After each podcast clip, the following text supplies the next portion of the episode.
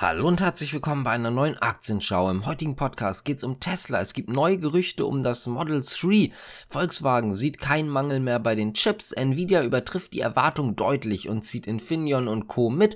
Der europäische Gaspreis fällt weiter stark. Norwegen Air hat weniger verdient und zu guter Letzt geht's um Simrise und eine Analysteneinschätzung. Ich würde sagen, wir fangen hier direkt an und zwar mit Tesla denn es soll ja ein neues Tesla Model 3 geben und zwar das Highland Modell. Es ist so, dass es hier schon längere Zeit jetzt Gerüchte gab. Nun heißt es aber, dass man in Shanghai tatsächlich jetzt komplett die Produktion umgestellt hat und zwar auf das neue Modell. Ende diesen Monats soll dann auch noch ein Stresstest für die Produktion kommen und dann soll das neue Fahrzeug halt wohl auch kurzfristig oder relativ kurzfristig vorgestellt werden. Ebenfalls News in der Autobranche gibt es von Volkswagen, denn die sehen aktuell keine Engpässe mehr bei Elektrochips.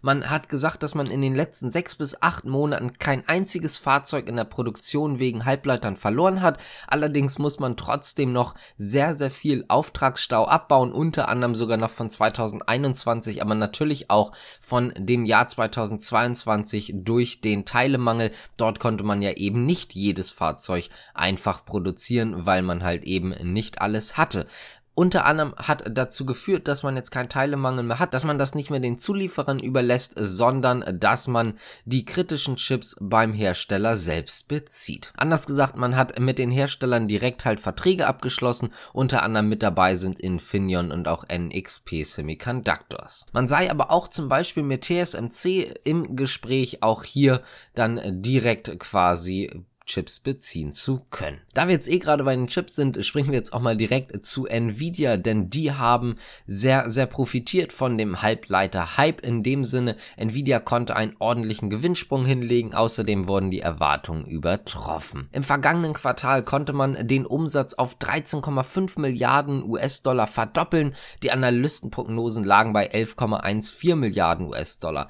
Der Gewinn sprang von 656 Millionen US-Dollar auf 6,2 2 Milliarden US-Dollar. Man machte also einen Gewinn je Aktie in Höhe von 2,7 US-Dollar. Erwartet war nur 2,08 US-Dollar je Aktie. Das heißt also, wir sehen schon, die Erwartungen wurden wirklich enorm stark geschlagen. Vorbörslich ist Nvidia 8,18% hochgegangen auf 510 US-Dollar zumindest ungefähr. Damit würde man einen Börsenwert von 1,25 Billionen US-Dollar haben. Das wäre im Übrigen ein neues Rekordhoch, wenn das dann eben an der Börse in den USA nachher auch noch so aussieht. Und wie ich schon am Anfang erwähnt hatte, Infineon und auch zum Beispiel Extron hat es danach auch hochgezogen, ganz einfach deswegen, weil sie natürlich nahe Konkurrenten sind und man davon ausgeht, dass auch hier die Zahlen dann eventuell über den Erwartungen Erwartungen liegen können. Kommen wir mal zum europäischen Gaspreis, denn der Terminkontrakt TTF ist tatsächlich aktuell mit 32,30 Euro datiert.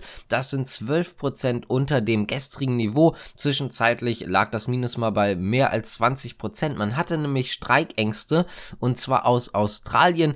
Dort hatte es nämlich eventuell oder eher gesagt hätte es nämlich eventuell an einer australischen Anlage für Flüssiggas, also LNG-Gas, Streiks gegeben. Diese wurden allerdings nach Verhandlungen abgewendet und genau deswegen hat man doch weiterhin ein starkes Angebot. Gehen wir jetzt mal in die Luft und kommen zu Norwegian Air Shuttle, denn die erleideten im Q2 einen Gewinneinbruch. Im Zeitraum April bis Juni sank der operative Gewinn auf 627 Millionen Kronen.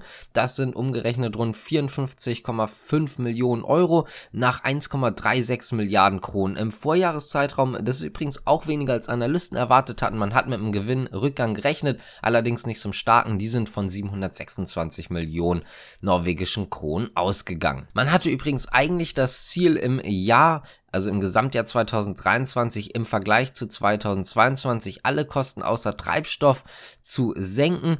Dort ist es jetzt aber so, dass man dieses Ziel jetzt fürs Erste aufgegeben hat. Damit wird man wohl nicht hinkommen. Und damit geht es jetzt auch zu unserer letzten Nachricht und zwar zu Simrise. Denn Morgan Stanley stuft Simrise kräftig hoch. Das neue Kursziel liegt bei 109 Euro nach 97 Euro davor. Ganz kurz zur Info dazu. Die Aktie liegt bei knapp 92,60 Euro Euro. Auch übrigens, die Empfehlung wurde hochgestuft und zwar von Underweight auf Overweight, also hat man direkt Halten übersprungen. Die Expertin hat in einer Studie geschrieben, dass der belastende Lagerbestandsabbau jetzt tatsächlich sich dem Ende nähert, auch wenn man natürlich sagen muss, dass noch immer keine große Erholung der Konsumnachfrage erkennbar sei. Simrise ist jetzt eins der favorisierten Unternehmen in dieser Branche, in diesem Umfeld. Unter anderem geht sie davon aus, also die Analystin, dass man eine anziehende Profitabilität in der Zukunft hat und auch bessere Perspektiven als die Konkurrenz. Wenn euch das Ganze gefallen hat, dann könnt ihr gerne abonnieren, liken, kommentieren, die Glocke drücken und so weiter und so fort. Und damit würde ich sagen, danke fürs Zuschauen und Zuhören. Bis zum nächsten Mal. Ciao.